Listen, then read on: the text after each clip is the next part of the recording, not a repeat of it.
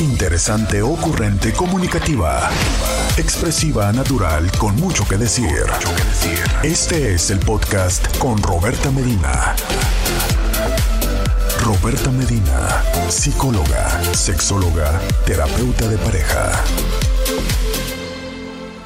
1470 de la M. Qué padre que ustedes nos escuchan, que están aquí eh, presentes, eh, que están aquí presentes, que están formando parte de esta comunidad de INTIS, que de lunes a viernes nos eh, reunimos en este espacio de 9 a 11 en Diario con Roberta, en el 1470 de la M, la radio que te escucha. Aquí, aquí es que estamos de lunes a viernes de 11 a 1. 11 a 1, aquí estamos. Este, aquí estamos rápido todos los días de 11 a 1 platicando contigo y eh, conversando de esto que es la vida. 664-123-6969 es mi WhatsApp. Yo me presento contigo, soy Roberta Medina, soy psicóloga, sexóloga, terapeuta sexual, terapeuta de parejas, terapeuta de familia. Eh, hoy es lunes. ¿Cómo me escuchan, Intis? Díganme ustedes cómo me escuchan, cuéntenmelo, díganme cómo me oyen. ¿Cómo me oyen? Esa es eh, una pregunta, díganme ustedes, van a, van a decirme qué tal sigo porque yo, pues la verdad es que, este, ¿qué les cuento? ¿Qué les cuento? No me siento bien, Indes. No alcanzo a hacer la respiración. Pero aquí vamos a estar. Aquí eh, voy a estar aquí platicando con ustedes. 664-123-6969. 664-123-6969. Buenos días. Estamos aquí en Diario con Roberta. Y ya saben que eh, en el primer segmento es el momento donde es el momento donde con la luz. Es el momento donde eh, platicamos de esos temas, de eh, los buenos días, de los buenos días, ¿no? Así, entonces yo leo los buenos días. Este, muchas gracias a nuestro Mementi, que ya me mandó mi, mi meme de la mañana, y luego está Jimen acostado en su almohada y dice, ¿y sin anuncio? Y lo dice, ah, no, el negocio es mío. Ay, exactamente. Qué feo es cuando dices tú, Uta, ¿qué, ganas? Literal. Yo sé que los godines, este, pues, pues viven un poco de, conflicto, de dificultad, en esta parte de decir, híjole, este, pues tengo que ir a trabajar, ¿no? Eh, escuchaba no, no hace mucho a alguien en, cercano que decía, es que yo como eh, quisiera que yo no tuviera que ir a trabajar, ¿no? Este, esta parte como de la queja de, ay, es que tengo que ir a trabajar. Y nosotros como idealizamos mucho la parte de decir, claro, este, quienes son jefes, ¿no? Tú eres jefe pero una vez más decirles, o sea, quienes somos jefes, eh, independientemente del tamaño de, la, el emprendimiento que tú tengas, una vez que eres jefe, eh, aunque nada más te tengas a ti, pues eres responsable del ingreso que hay, ¿no? Entonces, eh, la falta de movimiento tuyo, la falta de atención, de creatividad, pues impacta en el ingreso y cuando tienes personas que dependen, pues definitivamente esa es también tu responsabilidad porque tú finalmente tienes que de todas maneras pagar. Entonces, créeme lo que si como Godín sientes que no tienes derecho al descanso, la verdad es que como emprendedor lo tienes aún menos. Y esa es una de las cosas que, que son importantes eh, valorar, ¿no? Entonces, lo decíamos ya, cuando ustedes tienen eh, la, la, la gran bendición de estar en el, en el mundo Godín, si ustedes se sienten mal, pues simplemente pueden decir, ¿sabes qué? Me siento mal, no voy a trabajar. Pero eh, cuando estamos del otro lado, eso no es posible. Entonces, sí, definitivamente ese meme ahora sí que me representa a mí. Y dice Roberta, me representa en mi mood del lunes y yo no estoy enfermo. Sí, este, yo, yo creo que sí, ¿sabes? Y creo que em, esta parte de los lunes sigue siendo un tema de, de mucha flojera para mucha gente. Pero bueno, este, Creo que ahorita eh, la mayoría de las personas traen la onda del, uy, qué padre, porque pues este, ya empiezan las posadas, muchas personas en este fin de semana ya anduvieron de posada y creo que ya empieza este ambiente, eh, que si no, creo que todavía no empieza todavía la parte romántica, no sé cómo ustedes lo están viendo, pero a mí me parece que no, que todavía no empieza la parte romántica, pero creo que sí ya está esta parte de, de la celebración, ¿no? De la pachanga, de las lentejuelas, entonces, bueno, creo que eso es algo padre. Dice, buenos días. Alguien más también me dice, justo, mira, empezaron las posadas, me siento orgullosa de todas mis compañías de trabajo, puras chicas trabajadoras y, este, pues, obviamente todas guapísimas, todas guapísimas. Me manda la fotografía de, pues, seguramente de la posada. Eh, son dos, cuatro, seis, ocho, nueve, guapísimas, guapísimas. Definitivamente ya lo había visto en las redes sociales que el traje sastre color fuchsia está haciendo una tendencia, los pantalones de piel, las lentejuelas definitivamente son la tendencia en estas posadas. Eh, y sí, eso se deja ver también en la fotografía. Oiga, esta parte de hay que comprarnos el ovni, el outfit para la posada y luego que muchas veces ni lo vuelves a usar. Entonces, esto de los pantalones de piel y los trajes sastres me parece una muy buena tendencia porque definitivamente creo que le puedes volver a dar una utilidad en tu, em, en tu vida cotidiana, ¿sabes? Este, van, a estar, van a estar tendientes y, pues muy padre que los puedas volver a utilizar. Dice, te falta tomar test para reforzar, reforzar tu sistema inmunológico. Sabes que ya no tengo limón, pero ustedes no tienen una idea. Era de tomarme tres tazas al día de té de jengibre con limón. Eh, sí, hoy no tengo limón, hoy todavía no me tomo ningún té, eh, pero bueno, ¿qué les digo? Este, inyecciones, pastillas, y demás. Y escúchenme, escúchenme cómo estoy. Entonces, ¿qué les digo? Ya ven que ya estoy en el momento donde no empiezo a, alcanzarles a hablar muy, muy de rápido, ¿no? Dice Reina Doctora, buenos días, buenos días. Eh, dice alguien, buenos días, eh, doctora Roberta. Ayer en la tarde pasaron la película Titanic en el canal 7 de Easy y la recordé por lo del silbato que usó René en medio del mar para ser escuchada y salvada por el barco. Pensé, ojalá estuviera viéndola.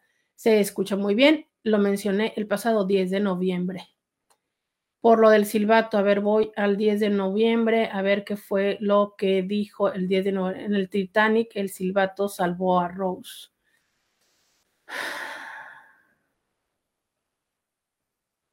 Híjole, la verdad es que en este momento mi memoria no me da para recordarme qué era lo que estábamos hablando el 10 de noviembre. Qué chido que tú sí este, lo tengas tan presente. Pero bueno, eh, creo que sí tendríamos que aprender ciertas habilidades que no, que no consideramos tan importantes en la vida cotidiana, ¿sabes? Como por ejemplo eso, o sea, es, sí el silbar nos puede, nos puede funcionar y, yo no sé ustedes, pero a mí me parece muy padre estas personas que pueden eh, literal eh, silbar y que son, o sea, que, que su chiflido se escucha súper lejísimos. ¿no? Em, yo para nada, yo a veces ni siquiera alcanzo a, chiflar, pero em, encuentro muy, muy importante otro tipo de habilidades como lo que puede ser, por ejemplo, el curso de rehabilitación cardiopulmonar. Eh, creo que sí lo hemos visto mucho en la televisión y, que si a alguien se le atora, que lo abraces, que le aplastes acá abajo eh, en el tórax, ¿no? Para que vomite con lo que, se lo que les está ahogando y todo eso. Híjole, pero no sé, ¿sabes? Me parece que, que hay cosas mucho más complejas. Eh, hace un poco que convivía con una persona de, formación de, enfermería y decía, ¿no? Esta parte de cómo eh, ahora ya la indicación no es solamente parar en los primeros 15 minutos, sino seguir, pero también como si tú no sabes exactamente cómo hacerlo, pues puedes terminarle rompiendo las costillas a la persona y todo esto. Entonces, sí, definitivamente hay, hay ciertas cosas que, que creo que son habilidades que estaría bien eh, poder eh, saber cómo hacer. O por ejemplo, justo ahorita les digo en este fin de semana, esa parte de lo de las inyecciones, ¿no? O sea, es creo siempre padre tener en, familia o, alguien cercano que sepa inyectar, ¿no? De otra manera, como a mí me toca, pues hay que ir al hospital a que te inyecten y de repente es como, de, no sé si quiero ir al hospital y ponerme a lo mejor mucho más en riesgo o ir a, la farmacia, ¿no? Donde van otras personas que también están enfermas de igual y de otros bichos a ponerme en riesgo para que me pongan la inyección para sentirme mejor.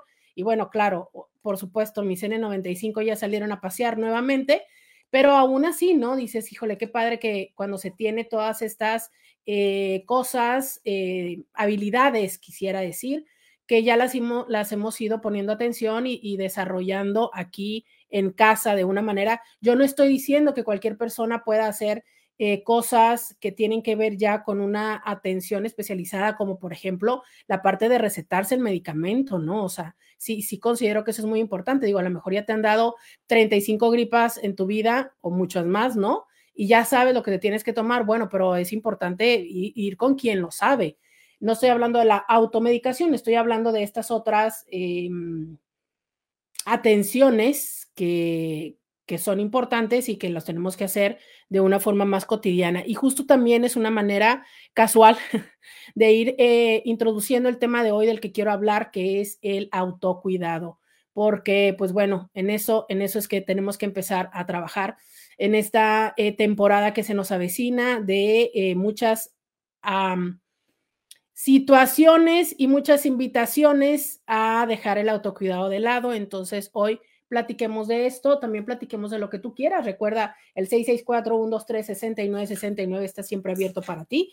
Ven, escríbeme, dime, ¿tienes alguna duda? ¿Tienes alguna pregunta? ¿Tienes algo que quieras compartir? Tú cuéntame lo que esto es Diario con Roberta.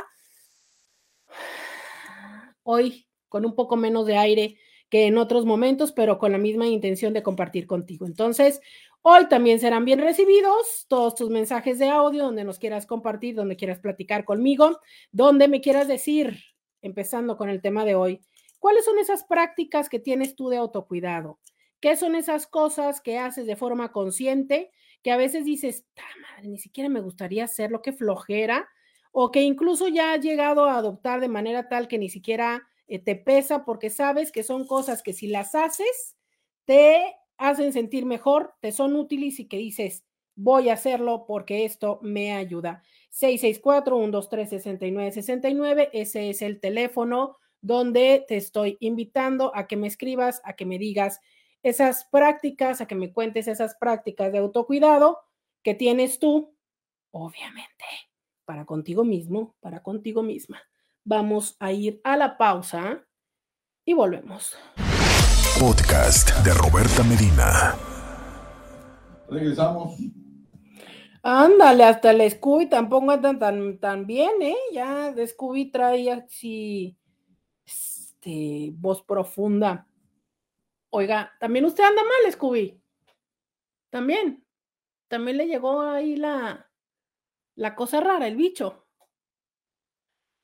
Ah, no, ah, no, andamos bien todavía. Ah, nada más estaba de voz sexy. Sí, no, pues es que. Estamos bien. Hay que alimentar. café que corra por esta garganta. Oye, ¿y, ¿y, hay café todavía? Voy a volver con la pregunta de siempre. ¿Y todavía hacen el café de olla? Todavía sí. Chale. Eso es lo que más extraño de Uniradio. Bueno, no, no es lo que más extraño de Uniradio, pero sí extraño mucho de Uniradio el café de olla. Ay, tan rico que es. Pero bueno aquí estamos, sin café de olla. Y, trabajando, no, ya no voy a poder hacer eso. Sí, Luis, aquí está. Vamos a, no, no, se oye su risa, ¿no? Sí, no se oye su risa, está muy lejos, la vamos a traer más para acá para que venga este, a reírse con ustedes. Sí, eso me estaba diciendo alguien, té de canela con jengibre. Fíjese que ese no le, no le probé esta, este fin de semana, pero sí, no, ya. Ya algo que nos haga descongestionar más. Dice, buen día, estuve esperando este día para consultar contigo algo que ya me tiene cansado. Ándale, muy bien. Tengo un cuñado que sin casarse se ha hecho cargo de mi hermana y su hija desde que el papá de mi sobrina fue encarcelado. Es malandro. Mi cuñado se fue a vivir y a trabajar a Estados Unidos desde hace dos años para comprar una casa para él, mi hermana y su hija. Para él, mi hermana y su hija. Pero el papá de mi sobrina ya salió de la cárcel y mi hermana está engañando a mi cuñado con él. No tengo pruebas, pero veo y escucho cosas que hacen obvio el engaño. Mi pregunta es si debería involucrarme y decirle a mi cuñado lo que sé. ¿Cómo para qué? ¿Cómo para qué? Pero miren, como hoy es lunes, como hoy es lunes de me siento mal, como hoy es lunes de no tengo aire, entonces hoy es lunes de les voy a dejar que ustedes intis orienten a este inti. Les voy a repetir el caso, ¿ok? Pongan atención. Él tiene un, un cuñado, ¿no? No se casó, pero se ha hecho cargo de su hermana y la hija de la hermana desde que el papá de la sobrina lo encarcelaron porque es un malandro, ¿ok? Eh, no sabemos hace cuánto tiempo, pero hace dos años se fue a vivir y a trabajar en Estados Unidos para comprar la casa para él, la hermana y su hija.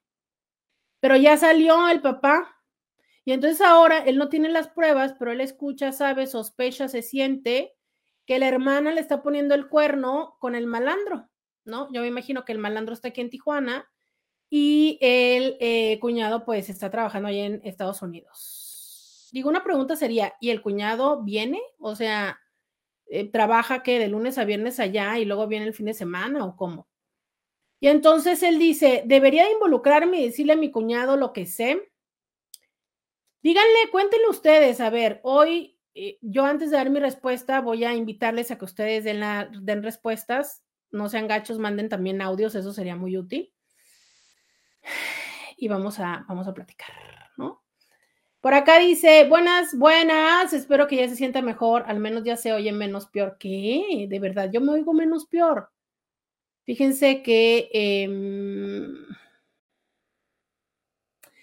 quién sabe, que, quién sabe por qué me escucharé menos peor, pero me siento más peor. este, como que saben que siento que ya está bajando. Es muy curioso, antes lo sentía como en la nariz y ahora lo siento que va a la garganta y lo que yo no quiero es que llegue al pecho, la verdad. Porque ahí es donde ya las cosas se ponen ojos de hormigas. Me dice, eh, dice alguien en Instagram, dice una chica, que no se mete en eso, ¿ok? Eh, ¿qué le dicen a este chavo? Dice, mi cuñado vive allá y desde hace dos años que se fue, no regresa. ¿Y por qué no regresa? O sea, se pasó de ilegal, ilegal.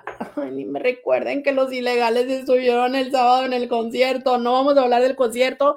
Nadie va a mencionar el concierto. Todavía no hablamos del concierto. Es un tema no superado todavía. Bueno, sí está superado. Bueno.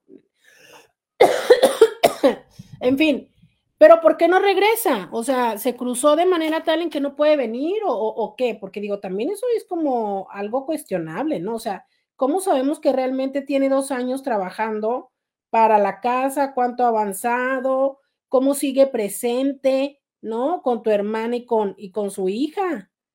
Porque bueno, esto de me voy a ir a, hacer una casa, ahí te aviso cuando, cuando la tenga, pues también, oiga, eh, toda relación se riega, ¿no? como las plantitas. Entonces, pues como, ¿cómo sigue presente? Mira, aquí dice otro hombre, ojo, dice un hombre. Sí, que le diga, el pobre fulano en el extranjero partiéndose el lomo, not cool, ¿ok? Dice, está trabajando allá indocumentadamente. ¿Y cómo sigue presente con tu hermana y con su hija? O sea, ¿cómo sabemos que sí siguen una relación? ¿No? Eh, 664-123-6969, dicen por acá, not cool, ¿ok? ¿Qué opinan ustedes? Eh, cuéntenmelo. ¿Qué opinan? 664-123-6969. Tendrá que decirle al cuñado lo que él sabe, porque es, ojo, es lo que él escucha y demás. O sea, es, a fin de cuentas, tampoco es que tiene pruebas de que la hermana ya tenga un, ¿qué onda? un cubo es que con alguien más, ¿eh? o sea, no, tampoco es así. Él solamente escucha, escucha. Dice, le manda dinero y le habla por teléfono, ¿ok? Oye, ¿y cuánto tiempo tienen en relación? Porque si tú me dices que tiene dos años que está allá en Estados Unidos, y yo me imagino que para cuando él tomó la decisión de irse a Estados Unidos para conseguir dinero para hacerle casa, pues no creo que haya sido inmediatamente, ¿no? Digo, este, un punto importante. Además de qué te hace creer que tu hermana sí tiene algo que ver con el papá, o sea, con el malandro. ¿Por qué lo dices? Y hoy, para no variar en este espacio, vamos a tener dos temas. Vamos a tener el tema del autocuidado, que yo venía proponiéndoselos en un principio, y vamos a tener el tema de este INTI, porque pues bueno, ya lo ven, él está esperando el lunes para poder este, platicarnos este tema, entonces pues bueno, vamos a darle este espacio de atención. Tú quiero que me digas, en este momento tienes dos temas en los que puedes participar y que yo agradeceré mucho tu participación. Eh, el tema de ¿qué práctica de autocuidado tienes? O sea, ¿a qué, le, qué, qué entiendes tú por autocuidado? Si es algo que practicas, si es algo que haces o es algo que te vale tres pepinos y dos cominos. Y si es así, ¿qué cosas son las cosas que haces para el autocuidado? Y en esta temporada, ¿qué cosas requieren más atención de ti? ¿Qué cosas refuerzas? 664 123 69 69. Esas son algunas de las preguntas que tenemos hoy, de los temas que tenemos hoy aquí en Diario con Roberta. Escríbeme, oye, pero sobre todo no seas gacho, mándame audios, mándame audios. Mm. Tengo, es que tengo otro tema que también, otro mensaje que alguien me habló. Dice, ¿y por qué no habla con la hermana nada más? A ver, ¿por qué no hablas? ¿Y por qué no hablas con la hermana? O sea, ¿por qué no le dices a tu hermana, oye, ¿qué onda contigo? O sea, esto que pregunta Claudia es muy, muy, muy importante. ¿Por qué tu primera idea es irte con tu cuñado, no? ¿Y por qué no eh, el decirle, oye, ¿qué onda, no? ¿Qué, ¿Qué onda? O sea, es fulanito, ahí está Juan en Estados Unidos. Este, ¿qué onda, no? O sea, es Ahora, si tú me dices, aquí dice, tenían como 12 años de relación cuando él se fue hace dos años, o sea que ya tienen 14 años. O sea, básicamente esa niña, pues básicamente esa niña ya es de él, ¿no? O sea, digo, 12 años, 14 años, esa niña ya es de él. Mm, o sea, ¿cuántos años duró el malandro en la cárcel? ¿Y cuántos años tiene tu sobrina? O sea, no sé. Em, pero sobre todo también esa pregunta, ¿por qué no hablar con tu hermana? Digo, porque a fin de cuentas la que anda haciendo eh, los tamales de chivo, pues es la hermana, ¿no? Entonces, ¿por qué no decirle a la hermana, oye, ¿qué onda con esto? Pero más bien yo diría, o sea, vámonos más atrás, eh, es una buena pregunta porque él ya está involucrado, ¿no? Pero si tú estuvieras en esa situación de, tú sabes que a tu hermano o a tu hermana hay una persona que le, que le ha colaborado, que le ha hecho, que le ha apoyado y tal, y tú sabes que tu hermano o tu hermana está siendo desleal, ¿tú te meterías en la, en la relación? O sea, independientemente de si hablas con tu cuñado, con tu cuñada, o te meterías a hablar con él y con ella y decirle, oye, sí sabes que estás, este, miccionando fuera del hoyo, ¿no? Por no decirlo como, como lo decimos comúnmente. O sea, sí sabes lo que estás haciendo, si has puesto atención, has pensado que estás afectando de esta manera a tu familia, has pensado las consecuencias que, o sea, eh, como una parte así. Dice, el malandro estuvo como 10 años en la cárcel y mi sobrina tiene 17. Bueno, entonces, aquí ya las cuentas no me dan, ¿eh? Porque eso significa que tu hermana empezó la relación con tu cuñado desde antes de que el malandro se fuera a la cárcel, ¿no? No sé, entonces creo que desde ahí a lo mejor las cuentas ya no nos dan. Pero e, esta es la pregunta, o sea, es, ¿habrá que meterse cuando tú ves y esta pregunta también me la estoy haciendo ahorita, ¿eh? O sea, cuando tú ves que tu hermano anda como haciendo mal, entre comillas, de su vida, es como acercarte a ellos o decir, híjole, pues que cada quien con su pan se lo coma y, y qué lástima, ¿no? Y ya cuando las cosas truenen, aquí estaré. ¿Tú qué opinas? 664 123 69 69. Voy a ir a la pausa. Dos temas tenemos el día de hoy. Vamos a la pausa y volvemos. Podcast de Roberta Medina. Ya regresamos. Eh, dice por acá, con mi hermana si lo haría, somos muy cercanas y tenemos mucha confianza. Eh, dice, yo sería incapaz de venderla o decirle algo a su pareja de nada de lo que ella haga. Fíjate qué interesante la palabra que usas, venderla, ¿no? porque sí creo que eh, nos toca tener conciencia de hasta dónde pueden llegar nuestras palabras. O sea, al momento de eh, hablar con el cuñado y más diciendo esto, que es una sospecha, o sea, no, eh, y para el y no tenemos la certeza de, de que realmente esté sucediendo o cómo esté sucediendo, ¿no? No hablo con mi hermana porque lo va a negar todo. Ella es la persona más cínica que conozco. Desde niña su mantra es me vale. Mm. Hace no mucho convivía con una persona que justo tenía esa perspectiva también de su hermana. Y, y mi punto es, mi punto es, em, hay varios puntos al respecto, es cuando tenemos un hermano o una hermana que tiene esta actitud hacia la vida de me vale, que tiene una actitud de poca apertura, que tiene una actitud de poca, em, pocas ganas de escuchar, de acompañarse. Hay muchas razones por las que suceden, ¿sabes? Eh, a mí me toca atender en, consulta las dos partes. Me toca atender a esos hermanos que eh, se sienten juzgados por nosotros, que se sienten que nosotros los vemos como como desde encima del hombro diciendo, es que tú no sabes las cosas, deja yo te explico. Y entonces es cuando entiendo por qué muchas personas no, no se abren a que otras personas les digan las cosas. Y no estoy diciendo que las otras personas no estén diciendo eh, o no tengan una mirada mm, positiva, propositiva, óptima, ¿no? Básicamente no estoy diciendo que las otras personas no tengamos la razón.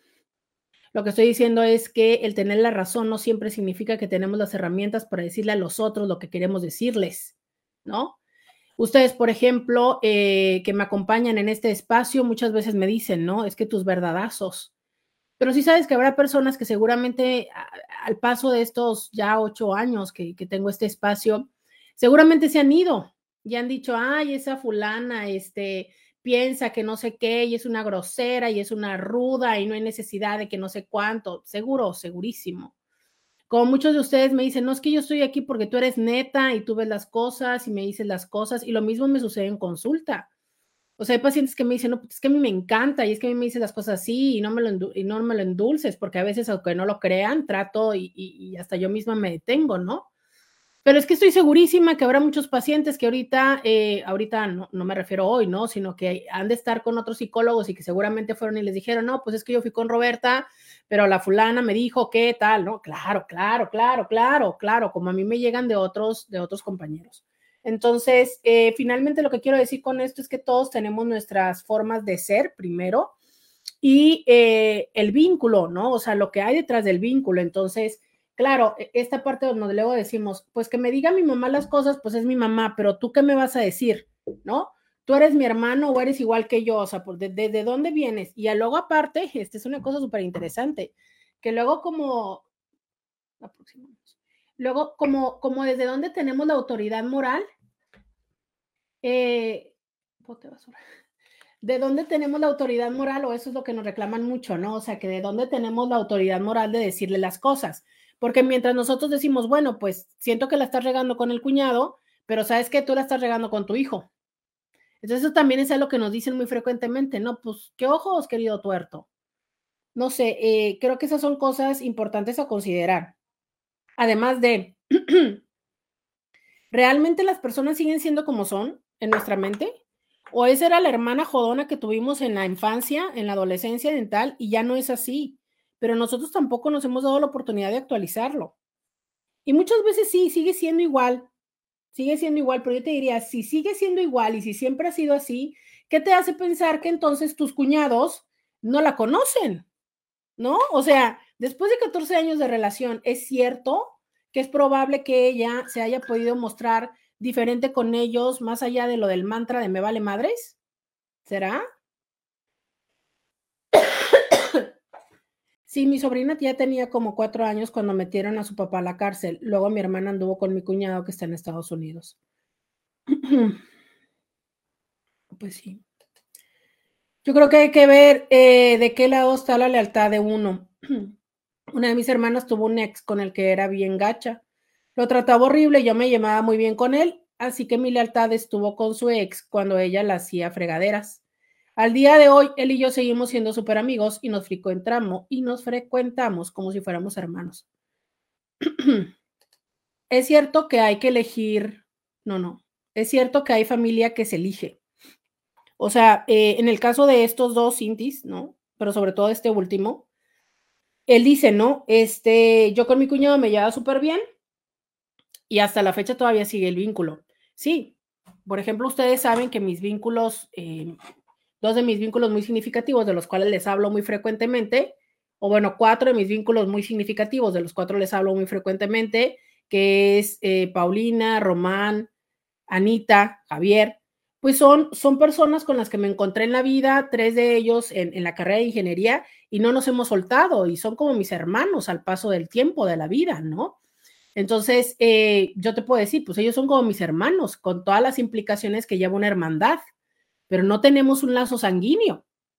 Y entonces, hay personas que sí tenemos un lazo sanguíneo, como seguramente tengo lazos sanguíneos con personas que están en otros espacios de la República, que son mis primos, que son mis tíos, pero que no, no, no les conozco o no les reconozco porque no tengo esa convivencia, ¿no? Entonces, cuando tú dices, bueno, o sea, a ver, es, eh, y entiendo que van a decir, sí, Roberta, pero no inventes, estás comparando tíos con hermanos. Pues a fin de cuentas es lo mismo. O sea, es eh, cuántas veces como hermanos no hemos sido capaces de vernos el uno al otro. Y por cuestiones que, miren, hace poco estaba alguien en consulta. No puedo recordar exactamente quién es, pero recuerdo muy bien el contexto. Ah, ya, ya, ya, ya, ya recuerdo quién era. Perdónenme, pero me falta el aire. Y no es desde las canciones románticas de si no estás a mi lado me falta el aire. Super neuróticas. No, a mí me falta el aire de verdad.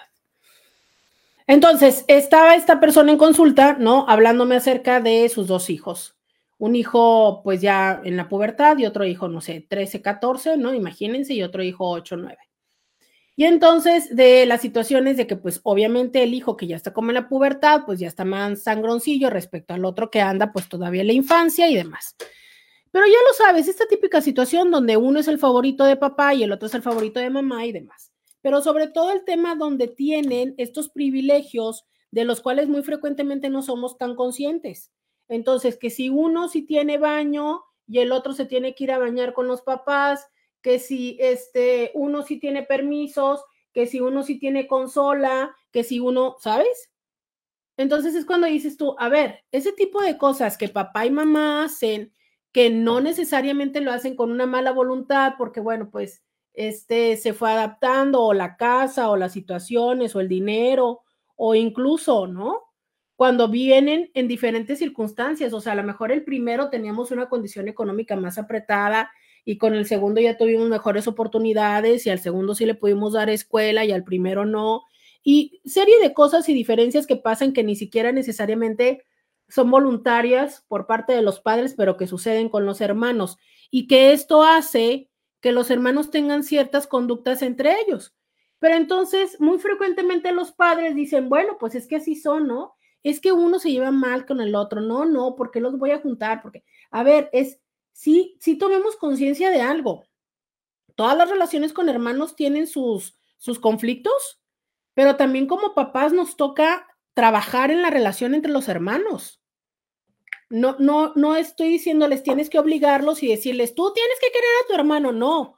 Pero si tú también consientes estas diferencias, tú también consientes estas eh, como indisponibilidades de, de, trabajar el vínculo, pues también estás, eh, también estás colaborando para que no se genere un vínculo entre ellos. ¿sabes? Como papás también nos toca meternos y decir, a ver, no, o sea, va a haber una convivencia, va a haber una negociación, y si no va a haber una negociación, va a haber una aguantación. O sea, literal, te aclimatas o te, ¿no?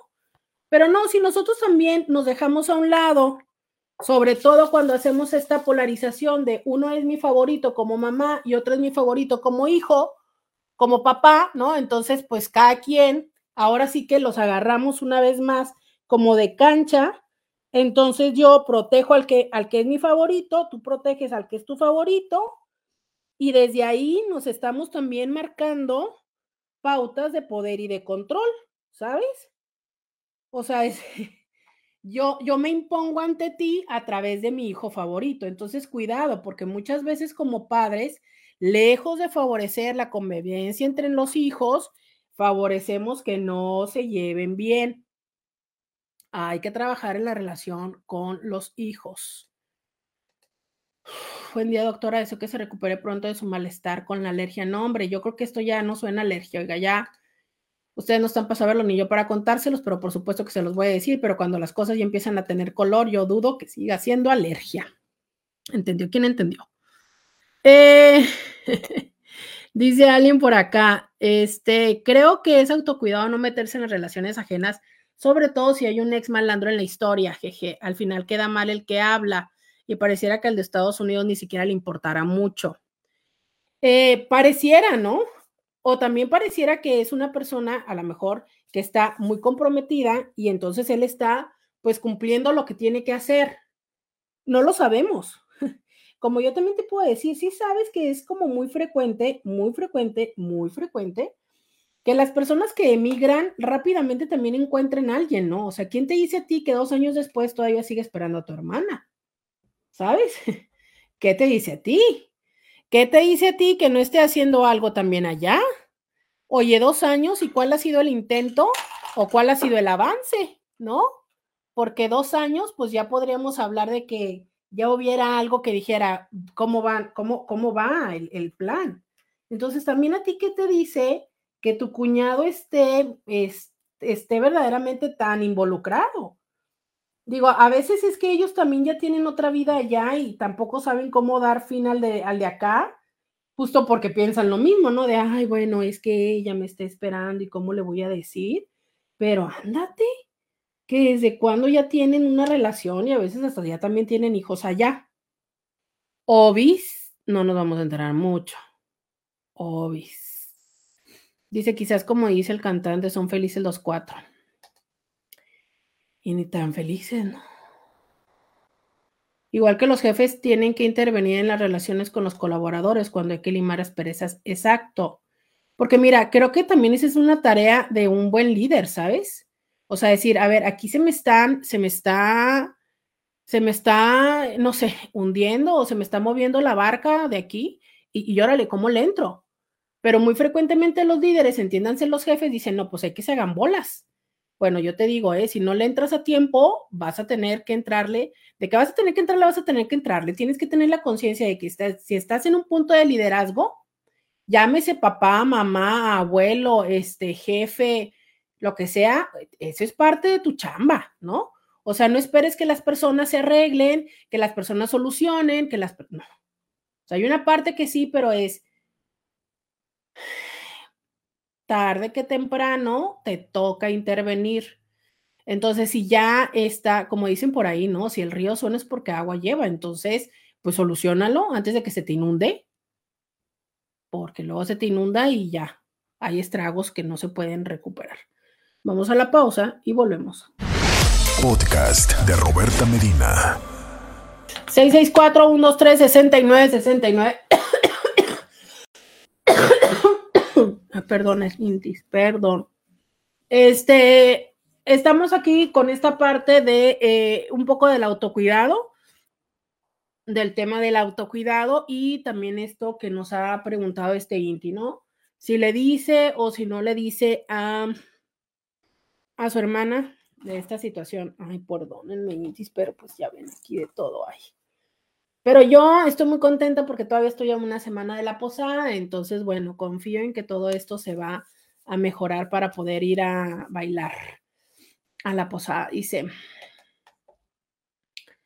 buen día Roberta, soy guardia de seguridad y el autocuidado es esencial para mí. De hecho, es por automático y me gusta de igual forma colaborar con esta práctica a mis compañeros de trabajo para tener un ambiente laboral seguro Comparto conocimientos de uso de extintores, como tomar medidas de seguridad al caminar en la calle, carro, tomar transporte, etcétera, etcétera. Saludos.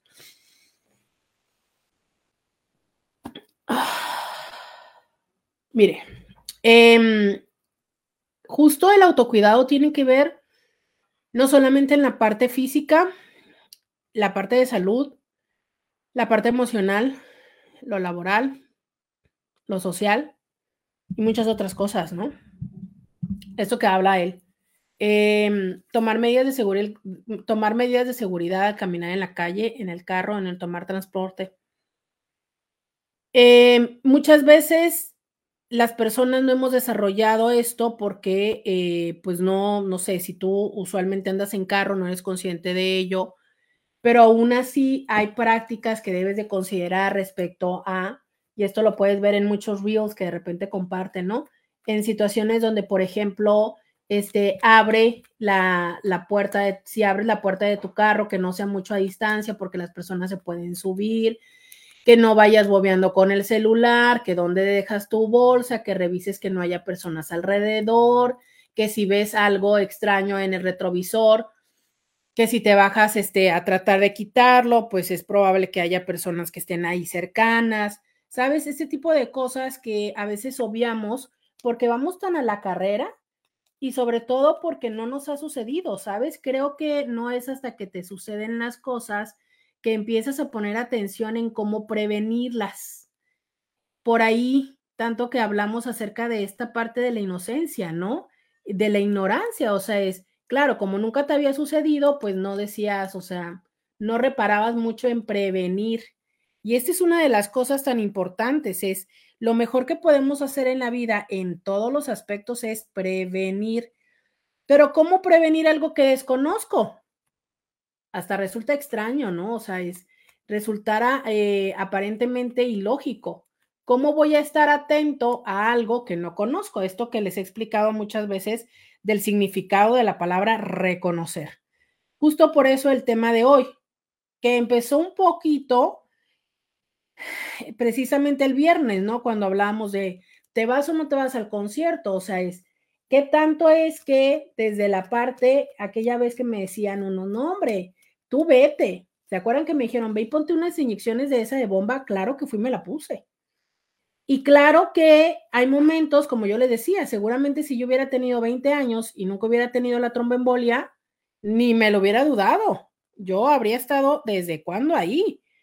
Pero cuando tú ya tienes un antecedente, ya tienes que tener ese antecedente presente. Y digo ya tienes porque bueno, sería lo lógico, ¿no? Como experiencia de vida, pero la verdad es que cuántas veces nos suceden 5, 7, 10 veces las cosas y nunca en la vida lo, empezamos a tener como antecedente. Entiéndase esta parte donde lo dicen, es que todos los hombres son iguales o todas las mujeres son iguales. A ver, si tú me estás hablando de cinco mujeres, si te das cuenta que el, el, lo que esas cinco mujeres tienen en común, además de ser mujeres a ti, entonces, ¿qué hay en ti que eliges esas mujeres para vincularte?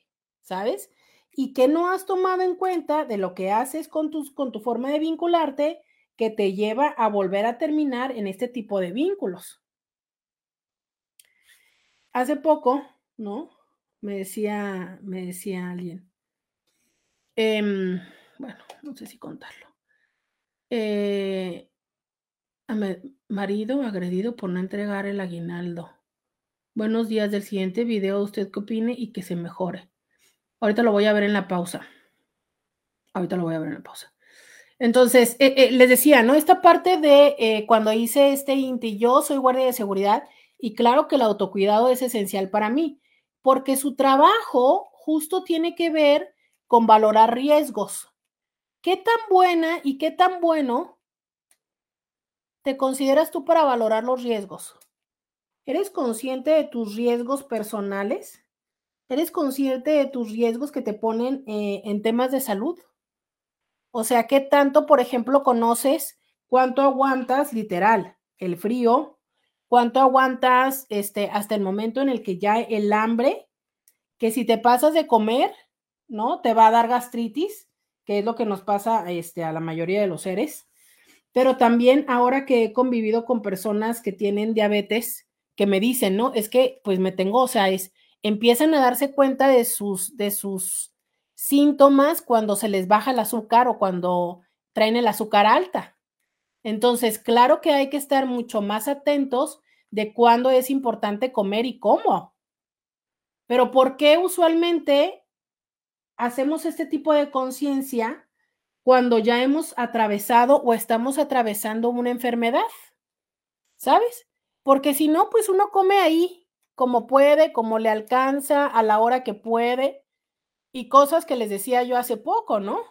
O sea, como una amiga me dijo que ahora se da cuenta de la importancia que tiene ir a hacer del baño pipí cuando tiene que hacer, porque precisamente por este padecimiento de la diabetes, ahora muy fácilmente se le desencadenan infecciones eh, urinarias, pero me dice, hasta ahorita me doy cuenta. Y eso a mí me llevó a reflexionar cuántas veces yo también me estoy aguantando y no voy al baño. Y a lo mejor, o seguramente porque yo no desarrollo las infecciones de esa forma, pues no estoy consciente de que ya tenía media hora aguantándome haciendo, de, que quería hacer pipí, ¿sabes? Y que esto lo estoy poniendo como ejemplo porque es muy común para todas las personas. Estamos más atentos al trabajo que a levantarnos a unos minutos así porque nos da flojera o porque X, ¿no? Entonces, ese tipo de prácticas que son justo esto, de autocuidado. Todas y todos necesitamos miccionar y necesitamos ir al baño. Lo que entra, sale. Ese es en el tema de, eh, del cuerpo. ¿Y qué hay de las emociones? ¿Cómo cuidamos las emociones? ¿No? Como te decía yo, o sea, es, es muy fácil decir, ah, claro, ¿no? Me tocan puros infieles. ¿Y tú, querubina? ¿Qué estás haciendo para elegir puros infieles? Dice, también me aguanto de ir al baño cuando usted se va a la pausa comercial. Ay, me encanta. Sí, no, y, y, y a ver, ya que vamos a entrarle a ese tema, ¿no? O sea, ustedes ven que yo aquí estoy con que Scooby, Scooby, Scooby, necesito ir al baño.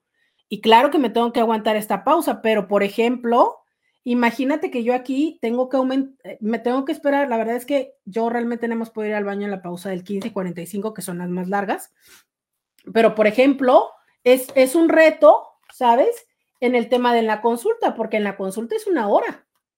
Entonces hay que también ir conociendo eso, conociendo cómo entrenar tu cuerpo, pero hay cosas que se pueden em, regular y hay otras en las que no se pueden regular. ¿No? O sea, un retortijón, una soltada de estómago, eso no se puede regular. Entonces, eso o el, que yo te decía, o sea, es ahorita que estamos y que, que muchas personas, ahorita todo el mundo me dice, ah, yo también estoy en gripa, ah, yo vengo saliendo de la gripa, ah, mi hijo está igual. O sea, todos estamos rodeados de personas con infecciones eh, respiratorias en este momento, ¿no? Y mucho dicen que tiene que ver con que ya no usamos el cubrebocas. De hecho, hay muchos, muchos médicos que están recomendando que regresemos al cubrebocas, no necesariamente por la cuestión del COVID, sino por el hecho de que durante el tiempo que estuvimos usando cubrebocas, las infecciones respiratorias, incluyendo la influenza, se vieron muy bajos porque justo pues estábamos protegidos, ¿no? Y que ahora, como ya nos hemos relajado mucho respecto a ello, pues entonces ya estamos muy propensos a sobre todo la influenza, que pareciera que es la que está pegando muy fuerte. Además de que lo que sí sucede es que cuando ya estamos en algún padecimiento, la verdad es que las personas no nos estamos yendo a hacer pruebas de diagnóstico y pues también esto no ayuda a que se sepa si sigue habiendo eh, casos, ¿no? En tema eh, epidemiológico. Entonces, les cuento que yo sí ya me hice mi, mi prueba casera de, del cobicho el sábado y afortunadamente salió negativa, ¿no? Eh, pero bueno, no me he hecho ni de influenza ni de, ni de alguna otra cosa. Entonces, eso es una realidad. Por eso el autocuidado, que muchas veces es justo desde la prevención. Vamos a ir a la pausa. Y volvemos. Podcast de Roberta Medina. Ya regresamos 664 123 6960 y nueve. Eh, em, gracias por estar aquí en la segunda hora de diario con Roberta. Te saluda Roberta Medina. Soy psicóloga, sexóloga, terapeuta sexual, terapeuta de pareja, em, terapeuta de pareja de lunes a viernes, la INTI con la que platicas temas de la vida, del amor, del sexo, de lo que sucede a tu alrededor. Estoy aquí de lunes a viernes de 11 a 1 en el 1470 de la M, la radio que te escucha, también en Instagram, en Facebook y en YouTube como íntimamente con Roberta y después me encuentras en Spotify como Diario con Roberta, donde agradezco a todas las personas que me están enviando últimamente sus pantallazos de que eh, estoy dentro de la lista de los podcasts que más escucharon durante el año. De verdad, de corazón, muchas, pero muchas gracias por dedicarme ese tiempo. eh, dice, eh, Roberta, ¿cuáles son los puntos más importantes del autocuidado? Ahí vamos, ya saben que usualmente durante las primeras momentos del, programa me gusta mucho escuchar su opinión, pero que siempre me aseguro no irme antes del programa sin darles eh, puntos puntuales sobre esa recomendación. durante la primera hora tuvimos también este tema de un Inti que nos preguntaba qué hacía con su hermana y con su cuñado y con el papá de la, de la hija de la hermana. Para cerrar este tema, solo quiero decirte a ti, Inti, además de todas las opiniones que te dieron, esto. Eh, creo que creo que con esto donde tú dices que tu hermana tiene una actitud muy así de me vale, la realidad está en que yo creo que eh, pues tanto los dos chavos ya la conocen. Creo que el chavo que se fue a Estados Unidos eh, sí probablemente no tiene los ojos aquí, los mismos ojos que tú tienes, pero la realidad es que tú tampoco es que tengas pruebas y tú tampoco sabes cuál es la circunstancia que está pasando allá. A lo largo de mi experiencia como terapeuta de parejas, entiendo que hay tantísimas formas de, eh, de vivir, de tener una relación de pareja, como ni siquiera nos alcanzamos a imaginar ni a dibujar. Y esto te lo digo muy honestamente, cada vez eh, atiendo parejas que vienen de diferentes formas, ¿sabes? Que tienen diferentes acuerdos y que a, nosotros no nos toca juzgar qué le funciona a las personas en sus vínculos, en sus formas de vincularse. La realidad es que no sabemos cuáles son los acuerdos que entre ellos tienen. Tú cómo sabes si tienen una relación abierta, eh, conscientes de que son dos años, de que no tienen eh, interacción. O sea, sabes, no, no, no, sabemos cuáles son los acuerdos que ellos tienen. Y eh, quizá lo que sí toca es Em, no sé, tener una relación cercana, o sea, a lo mejor estar atentos y si no, también como lo vamos a hablar hace en, unos minutos más, pues también decidir en qué forma quieres estar cercano o no a ellos y a eso, ¿no? Pero sí cuidado, o sea, es, em, hay, un, hay un dicho muy, muy común, ya saben que a mí me gustan los dichos porque siempre he creído que, que son producto de, de verdades que permanecen y hay un dicho que dice, se agradece el chisme y se aborrece el chismoso. Y, y sí, ¿no? O sea, como te digo, dijeras tú, es que apenas son dos meses o algo, pero ya son dos años, o sea, yo a estas alturas ya creo que son muchas cosas de las cuales tú desconoces y que tú le estás viendo, pero sí quiero resaltar lo siguiente. De las personas que participaron diciendo que, ¿qué onda con esto? Dense cuenta cómo eran más bien los hombres ¿no? Tratando de decirle que le dijeran a los hombres. Yo identifico mucho esto como algo que se conoce como solidaridad de género, lo cual está presente tanto entre los hombres y entre las mujeres, porque también hubo este comentario de una mujer diciendo, yo nunca vendería a mi hermana. Y por supuesto, ¿no? Este, entre, entre personas que nos vinculamos, que usualmente le llamamos solidaridad de género, pero también puede ser, no sé, este, mi mejor amiga, mi mejor amigo independientemente de su género, pero nuestro, nuestro vínculo emocional hacia estas personas nos van a ganar, nos va a, mm, nos va a llevar a eh, equilibrarnos, a gravitar, es la palabra que quiero usar, nos va a llevar a gravitar hacia su lado. Y eso es lejano a la objetividad. Entonces, yo eh, tengo una premisa que considero importante y es, si lo que tú vas a decir no suma, ¿para qué lo dices? Eh, ¿Qué, qué, qué es lo que tú crees que va a aportar tu comentario? ¿E, ¿En qué, ¿En qué va a beneficiar eso? ¿No? Y creo que lo decimos mucho como desde la simpatía de decir, yo no quisiera que, eh, que me vieran la cara de esa forma y entonces yo sí quisiera que me lo dijeran. Bueno, tú quisieras, ¿no? Tú sabes si la otra persona quiere tú sabes si la otra persona a lo mejor también está haciendo un esfuerzo por no verlo, ¿no? Y en una de esas veces eh, lo que tú haces es simplemente, en vez de hacerle sentir bien, hacerle sentir peor. Entonces, no sé, creo que em, a pesar de que lo digo y lo digo, también confieso que a nivel personal me cuesta trabajo a veces hacerlo, pero sabes, es que cada vez me convenzo más que lo que tiene que ver con nuestros vínculos debemos de resolverlo entre nuestros vínculos y si no ir a terapia. No hay forma en que las personas que estén cercanas a nosotros sean objetivas. No la hay, ¿sabes? Pero lamentablemente nos, nos, nos apoyamos de ellas Y digo lamentablemente porque en ese momento, pues necesitamos, ¿no? Necesitamos una escucha, necesitamos un apapacho, necesitamos a alguien que nos acompañe a vivir los momentos de ansiedad. Pero la realidad está en que ellos, desde su lugar, desde su amor hacia nosotros, pues no son objetivos, ¿no? Ojalá que nosotros también fuéramos lo suficientemente objetivos para en vez de vincularnos, de, no, para en vez de apoyarnos en nuestros vínculos, fuéramos a apoyarnos en los vínculos de la otra persona, ¿no?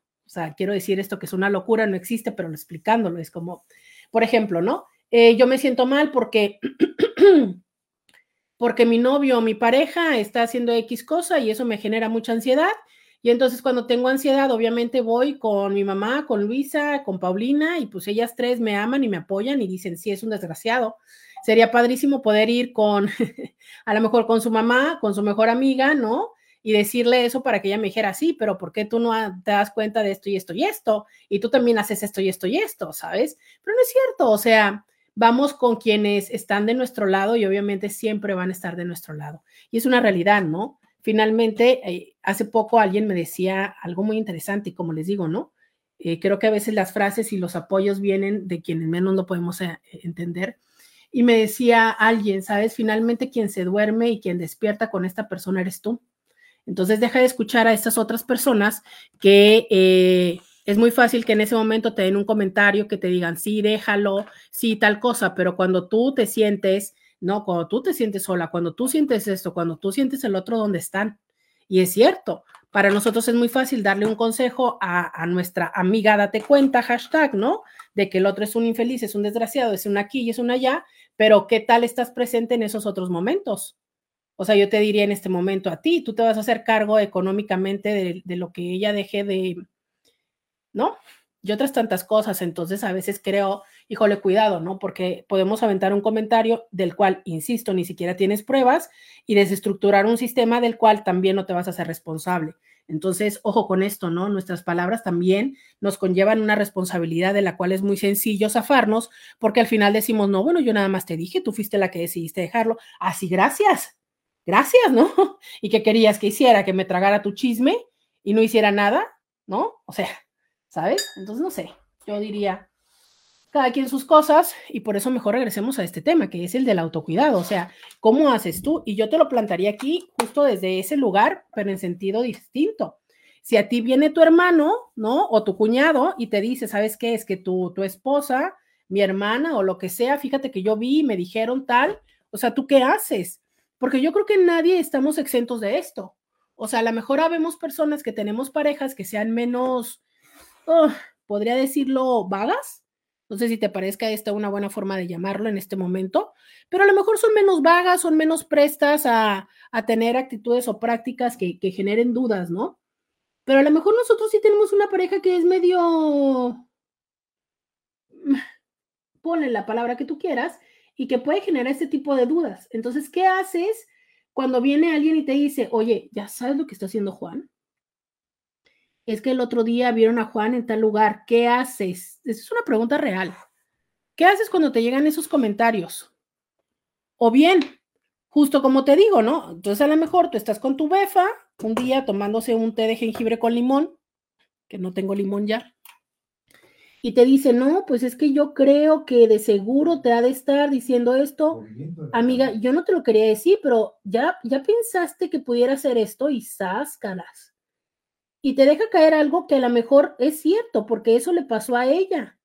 Pero eso no significa que aunque aparentemente sea lo mismo, te esté pasando eso a ti. ¿Y qué haces con eso? No es sencillo, cuando nos dicen algo así es como de, no lo había pensado. No lo había pensado, claro, porque nosotros queremos pensar lo menos potencialmente riesgoso. Dice, eh, mire, doctora, yo ya empecé en la semana pasada con el gorrito y no he resultado. ¿A usted no le gusta usarlos? Fíjate que nunca he usado gorrito. Nunca he usado gorrito. Nunca. Y vaya que he visto unos así súper, este, porque a mí los que, obviamente ya saben ustedes que yo amo lo brilloso, entonces he visto algunos así muy blimbinescos, muy brillosos y demás.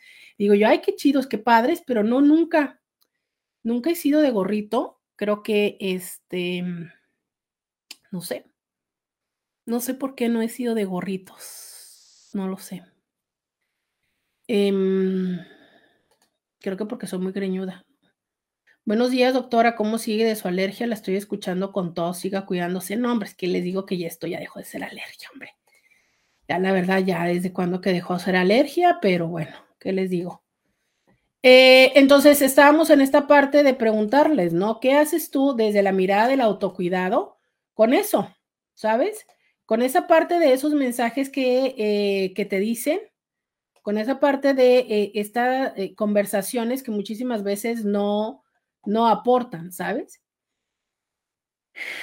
El autocuidado em, es una parte que si pudiéramos resumirla eh, de, de, una, como intentando resumirlo en una frase, son estos actos de amabilidad que tú tienes contigo misma y contigo mismo. Que quiero decirte que las personas luego tendemos a ser muy rudos con nosotros mismos, ¿sabes? Y no solamente como de la manera en la que nos enjuiciamos, sino la manera en la que nos tratamos. Y esto se pone muy interesante porque luego vamos por la vida esperando encontrar a alguien que nos dé todo eso que no nos damos, ¿no? O sea, somos muy conscientes en lo que nos da o no nos da la pareja, pero ¿qué tan conscientes somos en lo que hacemos por nosotros? O sea, yo les pregunté desde la primera pausa, dime qué cosas haces para tu autocuidado. 664-123-6969. Dime, ¿qué cosas haces? ¿Qué prácticas tienes de autocuidado? Quiero que me las digas, que conscientemente dices tú, ah, si esto lo hago por cuidarme, no, no es que este, me obligue, a veces sí, ¿eh? sabes que creo que sí las prácticas de autocuidado, la verdad es que a veces sí nos las obligamos, pues. Pero quiero que me digas, esto yo lo hago conscientemente para cuidarme. Quiero que me digas 664-123-6969. Quiero que me cuentes cuáles son tus prácticas de autocuidado. Cuéntamelo 664-123-6969. Prácticas de autocuidado Vamos a la pausa y volvemos. Podcast de Roberta Medina. Ya regresamos. 664 123 69 69 664 123 69 69 ese es el teléfono en el que estoy aquí eh, todos los días a través del WhatsApp, donde me puedes escribir, donde me puedes hacer tus comentarios y donde el día de hoy se agradecen mensajes de audio, no sean gachos, ayuden a tener momentos para respirar. Hoy que estamos hablando precisamente del tema del el autocuidado. Dice por acá alguien. Una de las cosas que hago para autocuidarme es que no consumo gaseosas ni bebidas azucaradas, consumo un mínimo, mínimo de azúcar. Eh, últimamente hay mucha información en las redes sociales de cómo el azúcar, eh, literal, es que hay personas que hasta dicen nos envenena, eh, nos afecta, ¿no? Y, y, luego vemos personas que nos super fascina las cosas con azúcar y creo que es un tema también de, de considerar que si bien aunque no tengas un, un, diagnóstico, es una parte de prevención, que era lo que les decía yo, ¿no? O sea, se sabe hoy por hoy y se pide mucho la prevención en todo sentido. ¿Por qué? Porque antes de que algo suceda, si evitas que suceda, tienes más posibilidades, más, más canales, más oportunidades a que si ya sucedió, es como, uy, ¿Y ahora qué hacemos, no? Entonces, eso es una realidad, la prevención. Y que mucho es la parte física, ¿no? Que es esta relación de atender al cuerpo físico, a la salud, a través de acciones que beneficien el cuerpo, que puede ser desde una alimentación sana hasta ejercicios. O sea, ella lo dice, no como azúcar. Hay muchas personas que dicen, ok, de lunes a viernes tengo una alimentación balanceada, y el sábado y el domingo, pues me descoso. Hay personas que dicen, nada más el domingo. Tengo una, tengo una paciente a la cual la verdad es que admiro, admiro mucho su disciplina. Mucho es una mujer súper disciplinada. Y es muy evidente en su físico. pero siempre que llega a la consulta se come un dulce. Han de saber ustedes, bueno, ya les he platicado hasta el cansancio de estos dulces que yo traigo de Guadalajara y este y se come un dulce. Y es un placer verla cómo se lo come. Ya les he dicho que estos dulces yo pienso que deberían de hacerlos un poquitito más chico porque creo que está muy grande y, luego veo que muchos batallamos así como a la hora de estarlo jugando en la boca, ¿no? Y ella se come el dulce como muy placenteramente y algún día me dijo que para ella era como parte del de el, dulce, ¿no? De la semana. Y yo digo, qué chido. O sea, como para ella hace esta parte de no vivirlo desde un lugar castroso, como es que muchas de las veces vivimos las, estas prácticas de autocuidado, pero también se da ese gusto, ¿sabes? Entonces es, eh, ¿qué tan conscientes somos de eso? Porque fíjate que hay muchas personas que nos da por desde, por ejemplo, desde el alimento, llevar nuestras emociones. Estoy estresada, comemos. Estoy enojada, comemos. Estoy triste, comemos. Estoy feliz, vamos a celebrar, comemos. Y eso conlleva a consecuencias físicas. Ya sé, en este momento, por supuesto, que todos me pueden decir, te estás mordiendo la lengua, claro. Claro, entiendo perfectamente ese, ese contenido, ¿no? ¿Se acuerdan? Bueno, es que ahorita creo que lo dije en la pausa, fuera del aire, pero les dije, es que no entiendo por qué, si mi problema en este momento es este mm, respiratorio, porque siento como si mi estómago estuviera lleno. ¿Sabes? Siento como si yo hubiera desayunado una cantidad industrial de alimento y, siento que no me cabe comida en, el estómago, o sea, me siento llena, molesta. Y es por consecuencia de lo respiratorio. ¿Por qué? Seguramente algún médico me lo puede informar, pero es una cosa muy eh, común, ¿sabes? Eh, las personas que no tienen esta parte de, mm, de esa relación con el alimento están enfermos y tienen gripa y bajan de peso. Y habemos otras personas que ni con gripa bajas de peso, carajo, ni con diarrea bajas de peso.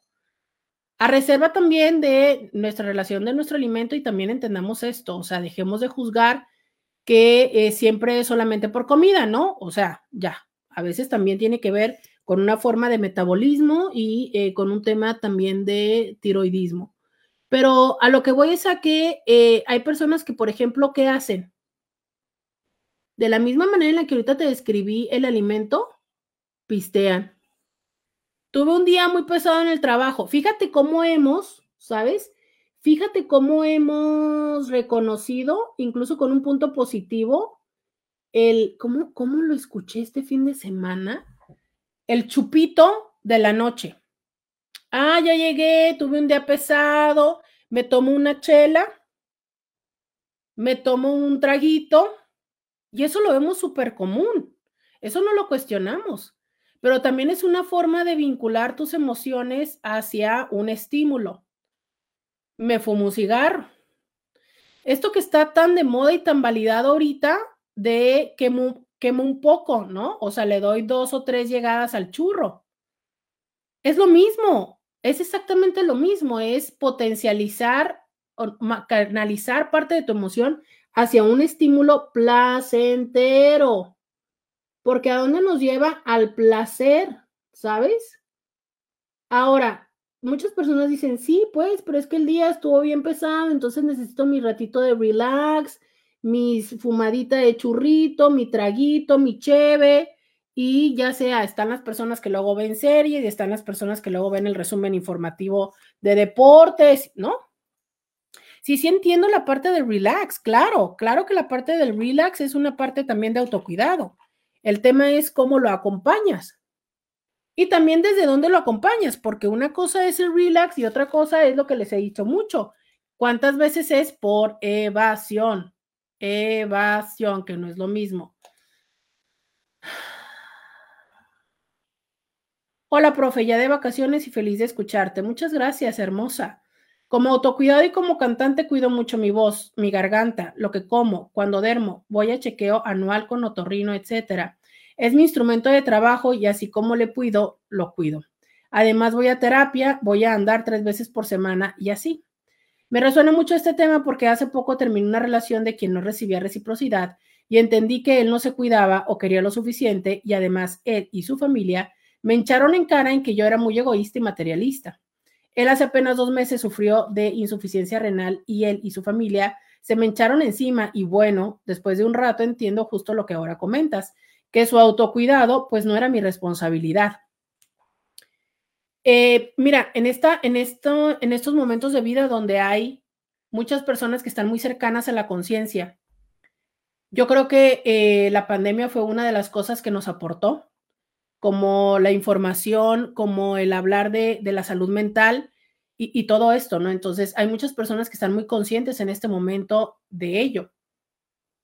Y entonces, personas que se quedaron con muy buenos hábitos en la pandemia y personas que a lo mejor nunca mejoraron nuestros hábitos en la pandemia o, o al contrario, nos pusimos peor de como antes estábamos. Y entonces ahora, cuando tú estás en un vínculo de pareja y las personas tienen estas prácticas tan diferentes, créeme lo que sí se está convirtiendo en un reto.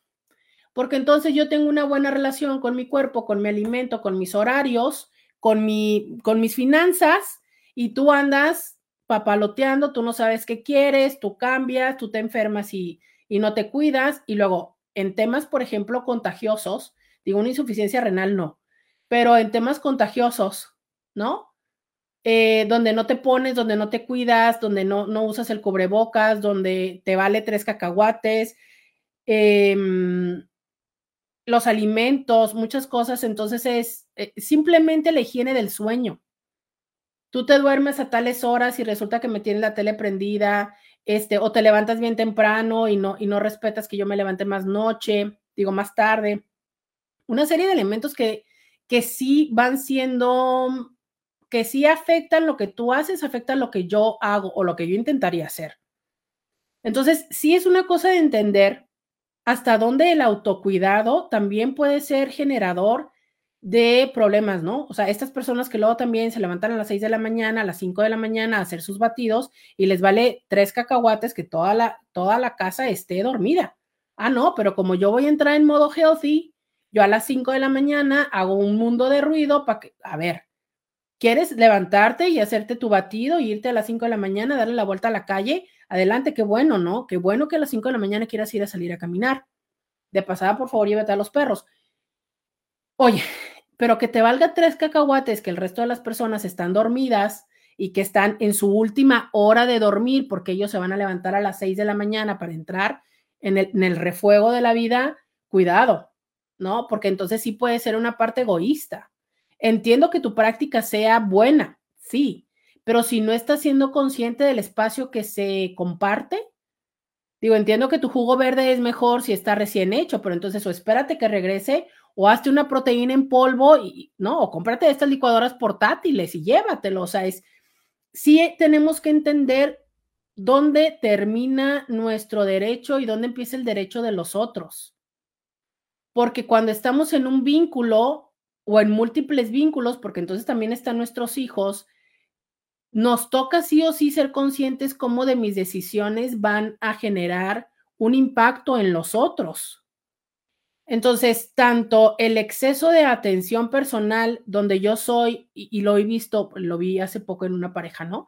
No, es que yo voy y subo y bajo y hago y tengo todas mis estrategias y porque aparte yo soy consciente y que porque si no y que si me deprimo y que si no me tapo y que si tal, entonces él tenía todas las razones específicas por las cuales hacía todas y ta, ta, ta, ta, ta, ta, ta.